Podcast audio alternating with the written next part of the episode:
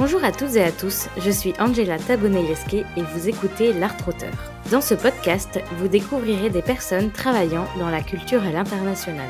Pour commencer cette saison 3 100% féminine, j'ai eu le plaisir d'accueillir Charlotte Abramoff, photographe et vidéaste. La photographie est arrivée dans la vie de Charlotte dès son enfance. Après avoir suivi des études au sein de l'école des Gobelins dans le pôle photographie prise de vue, Charlotte a multiplié, aussi bien en photo qu'en vidéo, les projets et les collaborations avec par exemple Netflix, Angèle, Arte, le Festival de Cannes ou encore Suzanne. Cet épisode est fait pour vous si vous souhaitez en savoir plus sur la formation suivie par Charlotte au sein de l'école des Gobelins. Si vous aimeriez avoir des conseils pour vous lancer dans la photo ou la vidéo, ou bien développer votre style, ou encore si tout simplement, comme moi, vous adorez le travail de Charlotte et aimeriez en savoir plus sur les différentes étapes réalisées en amont de ses créations. Avant de vous inviter à rejoindre notre conversation, j'aimerais vous encourager à la fin de cet épisode à noter l'art auteur depuis Spotify ou bien Apple Podcast. Il ne me reste plus qu'à vous souhaiter une bonne écoute.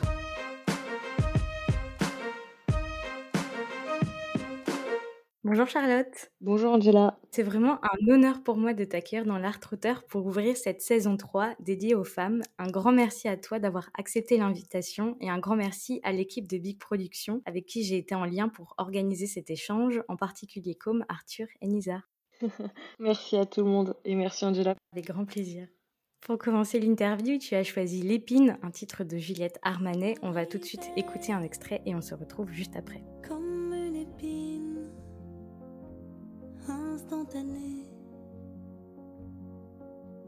Divine, ça m'a laissé une trace infime, presque effacée. Sublime.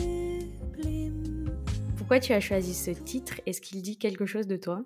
C'était pas facile de choisir une chanson euh, représentative, donc euh, je dirais que c'est une chanson plutôt que, que j'aime énormément, enfin que j'ai vraiment saigné totalement euh, en l'écoutant, et qui est donc de Juliette Armanet, qui est une artiste que j'aime beaucoup. Et c'est une chanson qui, à mon sens, parle d'hypersensibilité, de vulnérabilité, et j'aime beaucoup aussi la musique qu'elle dégage, enfin je trouve qu'elle est fantastique, donc j'invite tout le monde à la découvrir et à la saigner également. J'aimerais d'abord m'arrêter sur ton parcours universitaire et je pense que ça pourrait être plus intéressant si tu nous le présentes toi-même. Est-ce que tu voudrais bien nous en parler? Oui, donc moi j'ai fait mes études en, enfin mon lycée en Belgique, donc j'ai l'équivalent d'un bac scientifique. Et je voulais faire l'école des Gobelins parce que j'avais découvert cette école quand j'avais fait un piqué une première tête à Arles au festival des rencontres quand j'avais 16 ans en 2010 avec mes parents j'avais découvert le stand de l'école et puis je sais pas, je m'étais dit ah ça, ça me dit bien donc euh, le problème c'est qu'à l'époque il fallait bac plus 2 pour rentrer au Gobelin et je savais pas quoi faire après le bac, je faisais déjà beaucoup de photos et pour moi c'était ce que enfin c'était ce que je voulais faire tout de suite quoi. Donc j'ai essayé de faire histoire de l'art à l'ULB donc qui est l'université libre de Bruxelles qui est genre la grosse sac de Bruxelles et je me suis lancée là-dedans. Il y avait des cours qui me plaisaient, d'autres qui me plaisaient pas trop. Et en fait, le système euh, de l'université, c'était pas du tout pour moi. Genre, j'avais pas assez de concentration, d'autodétermination. Je trouve que c'est un univers où t'es vachement largué à toi-même. Enfin, c'est quelque chose d'assez violent, euh, qui demande vraiment de, tu vois, de se flageller pour euh, apprendre ce qu'il y a à apprendre dans les conditions telles qu'elles sont. Et bref, moi, j'avais un peu du mal. Big up à tous les étudiants parce que c'est méga dur. J'ai un peu lâché le truc. Puis c'était pas facile aussi avec la maladie de mon père et tout ça. Enfin, voilà, j'ai un peu largué le navire. Et puis je me suis dit, bon, bah, qu'est-ce que je vais faire? Donc j'ai tenté le tout pour le tout. J'ai demandé un dossier de dérogation pour pouvoir quand même passer les examens des gobelins. Et c'est passé. Donc j'ai pu quand même passer les concours euh, malgré que j'avais pas bac plus 2. D'ailleurs, aujourd'hui, c'est révolu. Hein. On peut entrer post-bac directement au gobelin. Et après, j'ai fait le gobelin pendant, à l'époque, la formation de deux ans. Et puis c'est tout.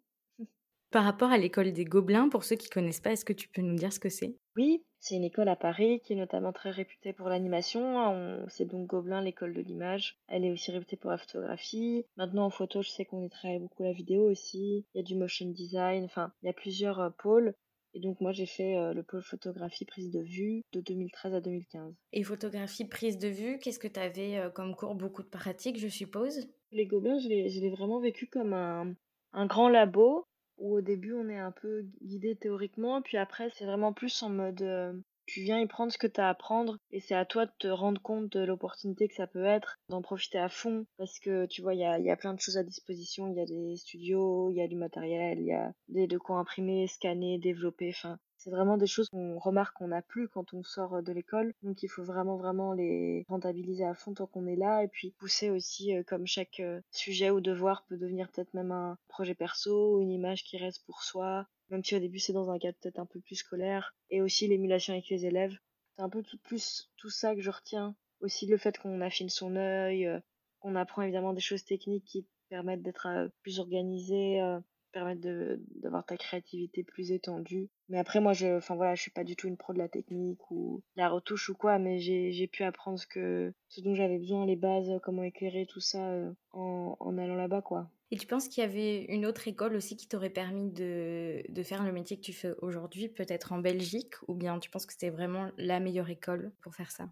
Peut-être, franchement, j'ai pas pas de recul ni d'avis. Je pense que je connais absolument pas toutes les écoles qui existent. Euh, c'est juste qu'à l'époque, je savais qu'elles donnaient un peu des, des skills terre à terre et que c'était ça que je voulais. Je voulais pas forcément me lancer dans euh, une formation trop artistique qui me laisserait trop dans mon nuage ou ma bulle. Je voulais quelque chose d'assez concret et qui me prépare à un terrain parce que pour moi, c'était dans ça que je veux me lancer. Donc, faut que j'y arrive, faut que ce soit pratique, concret. Et... Enfin, voilà. Mais après, euh, je pense qu'une école, une autre école d'art m'aurait beaucoup enrichi aussi ou autrement. Enfin, c'est pas l'expérience que j'ai vécue, mais je, je la rejette pas du tout pour autant tu vas peut-être pouvoir nous en parler juste après, mais j'ai l'impression que c'est aussi pas mal un métier de pratique parce que tu dis que tu pratiquais depuis que tu avais 16 ans et tu parlais un peu de technique en disant que tu n'étais pas spécialement une pro de la technique, mais que l'école, ça t'a quand même permis de tester pas mal de choses. J'ai l'impression notamment avec tout ce qu'il y avait à disposition comme tu nous l'as décrit. Bah oui, oui, notamment le studio. Avant d'aller, avant d'aller faire l'école, je, je savais pas en faire. Enfin, on m'avait jamais appris. Euh, j'avais jamais eu l'opportunité ou l'occasion. Ça a carrément changé ma pratique puisque à mes débuts, je faisais plutôt de l'extérieur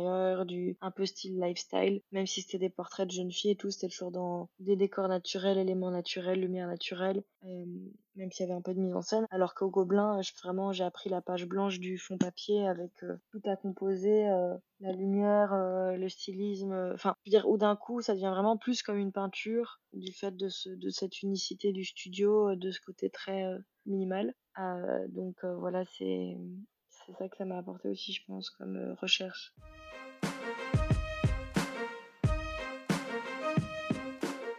Donc on peut s'en douter, tu es photographe et tu es aussi vidéaste. Tu as signé plusieurs projets divers et variés, comme par exemple en photographie, donc tu parles de ton papa, le projet Maurice, qui traduit en images le parcours de vie de ton père, qui a traversé un cancer et un coma, Métamorphosis, avec lequel tu nous emmènes en images à la découverte de la puberté chez la fille, le petit manuel de sex education, la série Netflix que tu as conçu et écrit avec Ophélie Sec et la blogueuse Métolour, et plus récemment tu as réalisé l'affiche de la semaine de la critique dans le cadre du Festival de Cannes. Je dis divers et variés, mais on peut retrouver des fils rouges dans ton travail. Je pense à la poésie, au corps, à l'engagement et aussi une certaine invitation à la rétrospection. À quel moment est arrivée la photographie dans ta vie? Tu parles de tes 16 ans.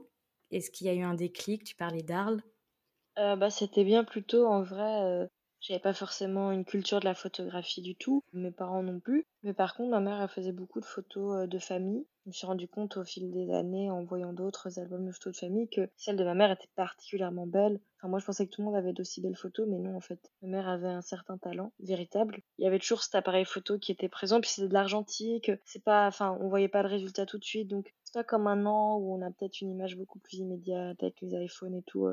À l'époque, c'était plus un jeu en mode bon, bah, c'est l'heure de l'appareil photo. Euh. Et après, euh, j'ai eu aussi un petit jetable dès mon enfance, vers mes 7-8 ans. Et du coup, je faisais des photos à la cour de récré, en classe verte, euh, à la maison, de mes chats. Enfin, c'est des trucs qui ressemblent à rien, mais qui en vrai sont très drôles parce que, parce que du coup, ça te fait des souvenirs à hauteur d'enfant. Donc c'est super chouette de retrouver ça.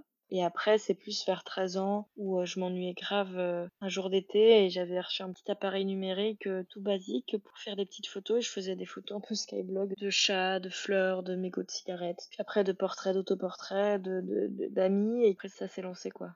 Et tu penses qu'il y a eu un, un déclic?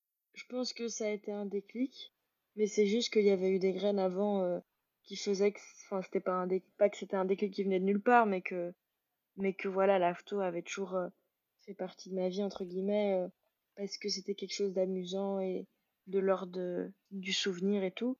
Mais, mais j'ai vraiment eu le déclic dans ce truc d'ennui parce que d'un coup, ça devenait euh, un hobby, une créativité, un échappatoire. Enfin, c'est devenu un peu une obsession très vite d'un coup.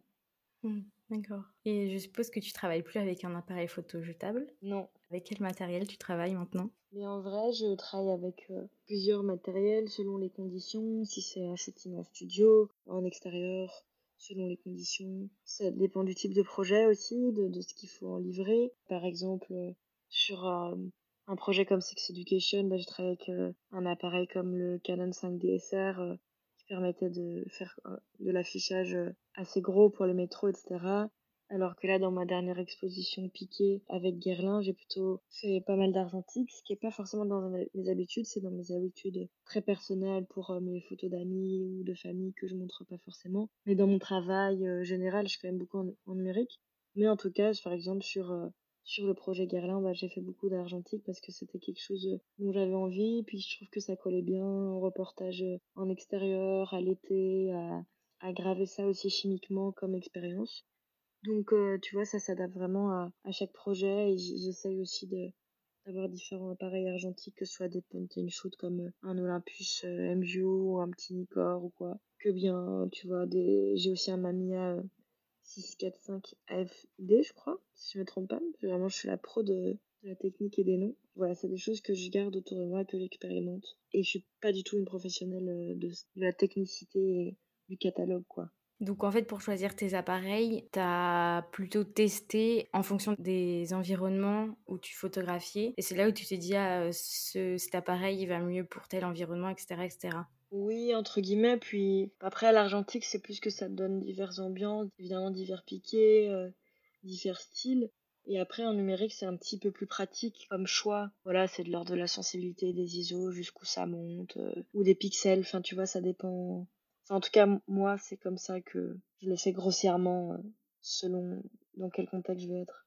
D'accord. Et euh, là, on commence à parler de ton processus de travail, parce que si je comprends bien, ça part dès l'appareil. Est-ce que tu pourrais nous parler de comment tu travailles en amont pour prendre une photo, ou même euh, ensuite quand tu es sur place? Et je pense par exemple, si tu voudrais euh, peut-être nous illustrer ta photo Le câlin, c'est une photo que vraiment j'adore. Ah, merci. Je mettrai le lien vers cette photo en description d'épisode. Le processus pour faire cette photo, comment ça s'est passé? Est-ce que tu l'as pensé eh ben, alors pour le coup, euh, ça dépend des images. Cet exemple-là du câlin, en gros, le cadre, c'était de, partir sur une exploration de poses et d'attitudes un peu bizarres, un peu à côté de la plaque, qui peuvent même exprimer une certaine forme de mal-être, le fait d'être perdu ou de se sentir fou, entre guillemets. C'était aussi dans la façon, par exemple, d'imbriquer les vêtements, la chemise qui en fait devient une jupe, la veste que l'on met qu'à moitié. Et pour le coup, l'illusion de cette photo, ça a été un peu un accident parce que la fille posait, etc. Et c'est vraiment, ça a été une illusion d'optique au, bon moment que j'ai pu capter, qui donne d'un coup cette, impression qu'il y a potentiellement deux personnes sur l'image. Enfin, il y a une certaine confusion, mais après, euh, de manière générale, je pense que c'est un, instinct sur le shooting, un équilibre que tu trouves dans ton œil ou un déséquilibre que tu recherches dans l'équilibre, une composition mais après, il y a d'autres images, par exemple, un peu plus pensées. Euh, je pense par exemple à, l'image que j'ai pu faire de Rokaya Diallo, euh, qui s'appelle les, oreilles ont des murs. Ça, c'est des images où, voilà, dire, OK, comment je peux symboliser telle chose, telle parole, tel symbole? Comment je peux matériellement le faire apparaître? Donc, le fait d'écouter, bah, ça, c'était des oreilles. Et voilà comment d'un coup j'essaie de mettre des métaphores visuelles dans l'image pour faire comprendre un sous-texte ou une thématique. Ça c'est plus un travail en amont de voilà décider qu'est-ce qui va raconter quoi. Et sur le moment c'est vraiment de la de la composition, de l'équilibre euh, et voir ce qu'on trouve euh, juste ou fort quoi. Ça part toujours d'envie et d'intention mais j'ai l'impression que ça se traduit un peu de deux manières. Et soit ça va être euh, assez dans le moment, comme la première photo dont on parlait, ou alors vraiment penser et tu vas avoir à ce moment-là quoi Des maquettes ou ah oui, je vais faire des petits croquis pour aussi, par exemple, euh, bah, typiquement dans la photo de Rokaya, il y avait euh, quelle taille devrait faire les oreilles, quelle forme, combien, mm. quel genre de micro. Enfin, c'est aussi une manière de pouvoir communiquer avec les équipes, évidemment, de faire les bonnes recherches, d'être précis pour être efficace Et après, en soi, du croquis à machinal, ça peut changer un petit peu. euh, On peut aussi être surpris sur le, sur le shooting. Mais globalement, c'est rarement une improvisation totale. Ça l'a été plus pour une des séries de body painting, par exemple, où là, ça va vraiment être ok. euh, on se fait un, truc chouette, on peint un corps euh, dans, toutes les couleurs ou quoi. Et après, c'est comme une performance ou une expérience où d'un coup, vu que ce corps il est peint, d'un coup, il devient complètement grandiose et, et fou le fait qu'il bouge, etc., le fait de le prendre en photo, euh, t'as pas besoin forcément d'y apporter un concept ou de penser en amont parce que c'est juste plein d'images que tu peux prendre d'un corps abstrait euh, super beau, quoi. Et du coup, c'est hyper intéressant parce que tu peux aussi collaborer avec d'autres euh, formes artistiques par ta photo. Body painting, les oreilles, je suppose que c'est pas toi qui les as faites. Non, c'est Manon Berriot, qui a le Berriot Studio. C'est comme ça qu'elle officie en tant que set designeuse. Elle est super, elle est très douée, euh, très intelligente et très chouette et très créative. Et Manon, du coup, a moulé euh, sa propre oreille et, l'oreille de, son coéquipier.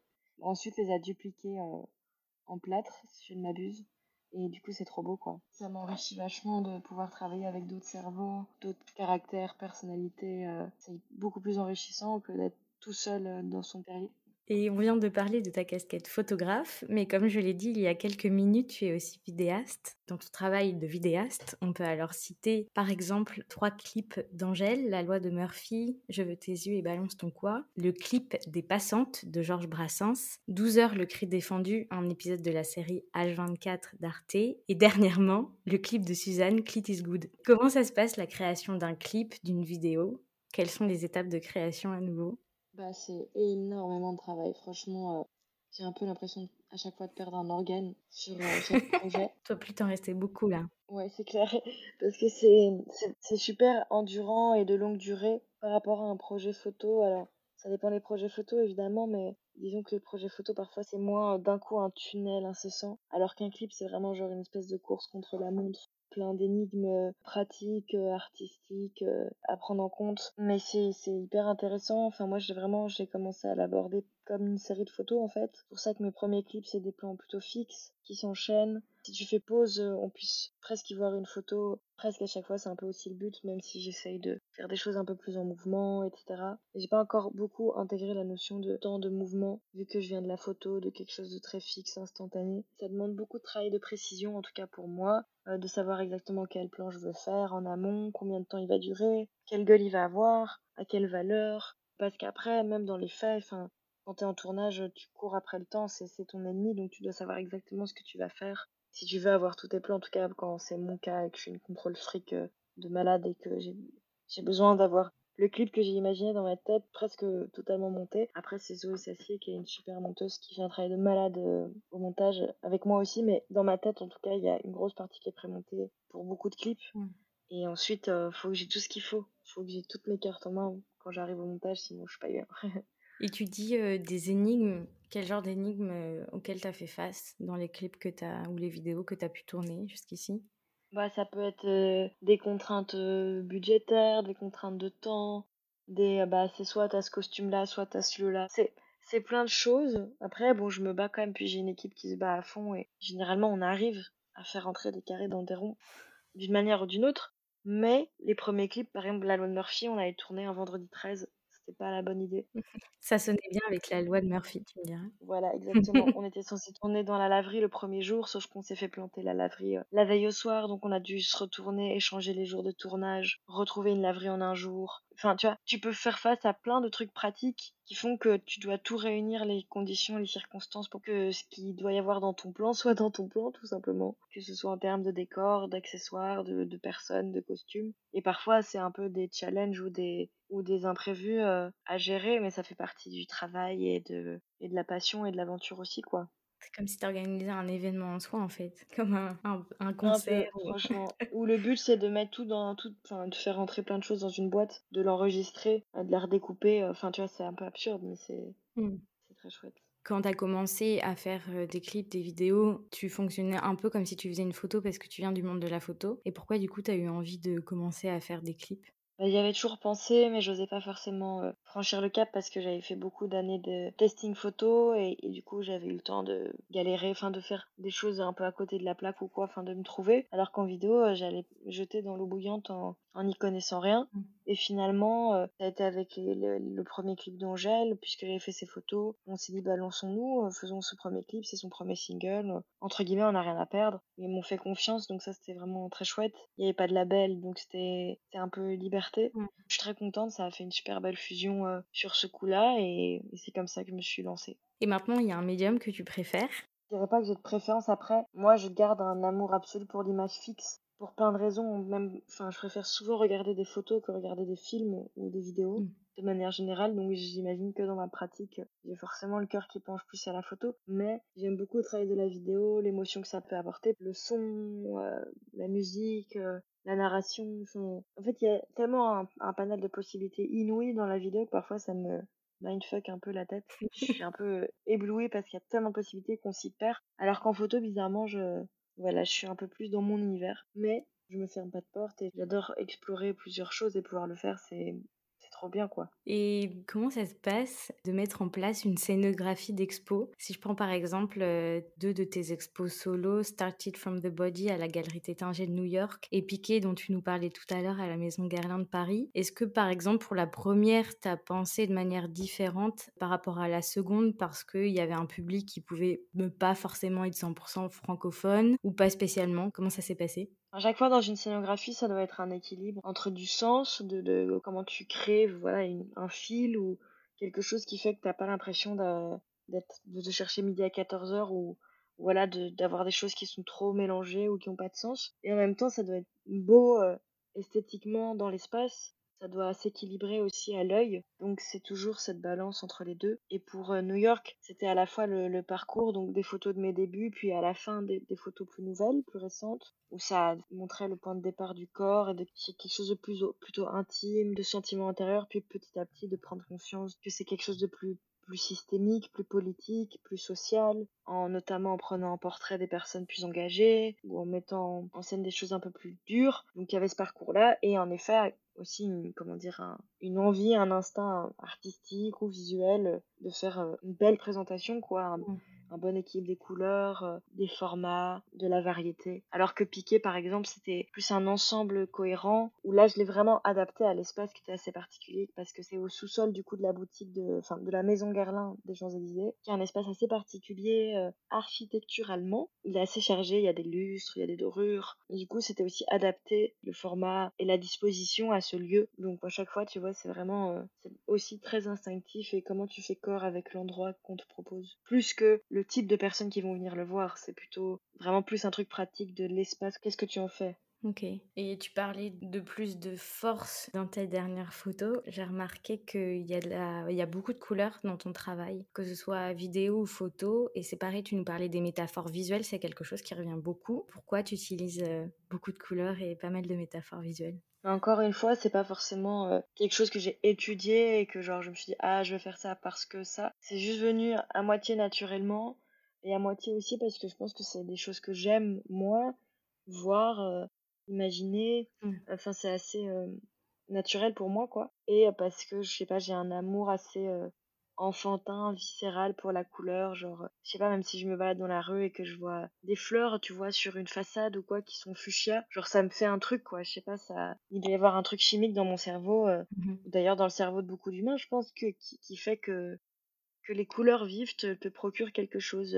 Après, je trouve que le noir et blanc peut être très intéressant, peut raconter des choses. Il est aussi tout un monde à part entière. Il y a des milliards de types de noir et blanc. Mais moi, c'est vrai que j'ai un amour pour la couleur. Peut-être que ça vient aussi de, de la peinture, du fait que j'étais sensible aux, aux œuvres de Juan Miro, aussi de Magritte, mais Juan Miro plus au niveau de la couleur, pour le coup, de la composition, de couleurs très vives, de primaires, de aussi ce trait assez enfantin. Mm. Je pense que ça a infusé très inconsciemment ma personnalité, euh, parce que c'était juste voilà des goûts euh, que j'ai eu dès l'enfance, euh, tout simplement. Et les métaphores, est-ce que c'est parce que tu penses que parfois le public il peut ne pas être prêt à recevoir l'image telle qu'elle et qu'il a besoin d'une métaphore? Ou parce que juste toi comme tu disais en fait c'est pas forcément quelque chose auquel tu as plus réfléchi que ça, ça te plaisait et du coup tu as commencé à l'utiliser euh, dans tes œuvres? J'avais un peu une volonté de pouvoir euh, faire euh, parfois une image qui te pose une question et euh, ça peut l'être par l'improbabilité d'un objet, d'une mise en scène. Et le but c'est forcément que cette mise en scène puisse pas questionner n'importe quoi, mais une thématique en particulier. Ça peut être le tabou des règles avec une image comme rouge sur blanc, est donc cette image extrêmement dépassante avec Claire qui peint sur le pantalon rouge. Je pense que ça vient plus de ma grippe pour le coup. C'est un peu, euh, voilà, comment euh, associer des choses qui sont pas censées forcément aller ensemble de prime abord, créer une rencontre un peu étonnante autour d'un sujet euh, pour raconter, voilà, à l'aide du décalage, quelque chose de notre intimité ou de notre quotidien. Ou en effet, j'aurais pu le montrer de manière très documentaire, très reportage, mais déjà il y a plein de gens qui le font bien mieux que moi. Moi, c'est pas forcément ma force. Et c'est comme ça que j'ai plus envie de l'axer, quoi. C'est quelque chose d'assez pictural, visuel, sans vouloir réduire toutes les nuances à une seule image, mais qu'une image forte puisse impacter et évoquer quelque chose autour de la thématique que j'essaye d'amener, quoi. La raison pour laquelle j'avais envie de faire euh, une saison 100% féminine, c'est parce que j'ai constaté à mon échelle que les femmes n'étaient pas autant représentées que les hommes, dans le secteur culturel en tout cas. Est-ce que tu trouves que c'est plus complexe de percer, d'évoluer dans ton métier lorsqu'on est une femme? Mais je trouve que c'est une question euh, qui s'adapte aux époques. Je pense que de manière euh, transversale, les femmes ont toujours été invisibilisées. C'est-à-dire que même quand elles avaient du succès en leur époque et qu'elles pouvaient même vivre de leur art ou quoi, bah, elles restaient pas forcément dans les livres d'histoire ou dans la mémoire. Ce qui fait qu'après, on pense que les femmes n'ont pas été artistes, alors que non, c'est juste qu'on n'a pas noté leur existence ou leur œuvre au même titre que celle des hommes. Mais par exemple, voilà, c'est vrai que moi, dans mon école photo, il y avait plus de filles que de garçons, mais qu'après, dans les festivals, il y a plus d'hommes exposés que de femmes. Mais j'arrive quand même dans une époque où j'ai beaucoup de chance parce que c'est une question dont on parle. Il y a beaucoup, beaucoup, beaucoup de femmes qui se sont battues avant moi pour que moi, je puisse avoir de la visibilité. Donc, je pourrais pas cracher dans la soupe en disant, ouais, c'est hyper dur. Aujourd'hui, on parle de ça, donc il y a des choses qui sont faites de manière sincère et parfois de manière plus superficielle. Il y a des choses qui sont faites pour dire, regardez, il faut qu'on s'intéresse aussi au travail des femmes artistes pas parce que le genre détermine absolument un regard, mais parce que on parle aussi d'expériences peut-être différentes que de photographes d'hommes. Peut-être qu'on a accès différemment à des choses aussi, et que c'est intéressant d'enrichir euh, les différents regards. Et ça, sur plein de plans, que ce soit le genre, la race, euh, la classe. C'est important d'avoir une multiplicité de regards, et puis aussi pour enrichir juste la, la culture, quoi.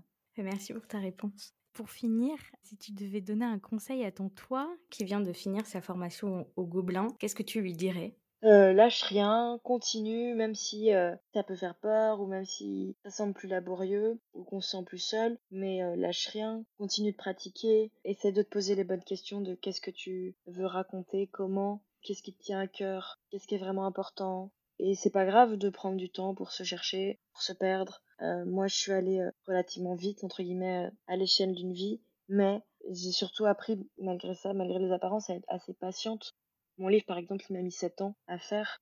Donc, les choses, elles peuvent parfois se construire petit à petit. Et c'est pas grave de pas y arriver du premier coup ou quoi. C'est aussi le parcours qui fait que qu'on trouve ce qu'on bâtit son univers. On l'a pas en un clin d'œil. C'est les années, c'est les divers, les diverses images qui font qu'au fur et à mesure, ça constitue son univers. Donc, faut être confiant et endurant entre guillemets.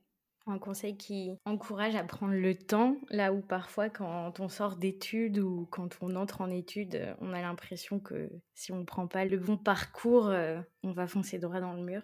Ouais, mais il faut surtout savoir, euh, je pense, euh, il faut pas, il faut pas évidemment s'enliser dans des questionnements qui font qu'on n'avance pas. C'est un peu le double tranchant, mais il faut, euh, il faut prendre le temps aussi de savoir euh, qui on est, ce qu'on veut, ce qu'on veut montrer, ce qu'on, ce qu'on veut prendre en photo, et créer sa singularité aussi, euh, même pour son pur plaisir personnel en fait, au-delà de si ça plaît aux autres ou pas, je pense. Bah, merci beaucoup d'avoir été avec nous aujourd'hui, Charlotte. Merci beaucoup pour toutes ces questions. J'espère que ça vous aura plu et donné des pistes. Merci d'avoir écouté cet échange en compagnie de Charlotte en entier. J'espère qu'il vous a plu et, tout comme elle, qu'il vous a donné des pistes. Si c'est le cas, n'hésitez pas à me le dire en commentaire sur Instagram ou encore à laisser une note à l'Artrouteur sur Spotify ou Apple Podcast afin de le soutenir. N'oubliez pas non plus de vous abonner à ma newsletter sur Ocha ou sur la plateforme sur laquelle vous êtes en train d'écouter afin d'être informé de la sortie des prochains épisodes. Rendez-vous dans deux semaines pour un nouvel échange. En attendant, prenez soin de vous.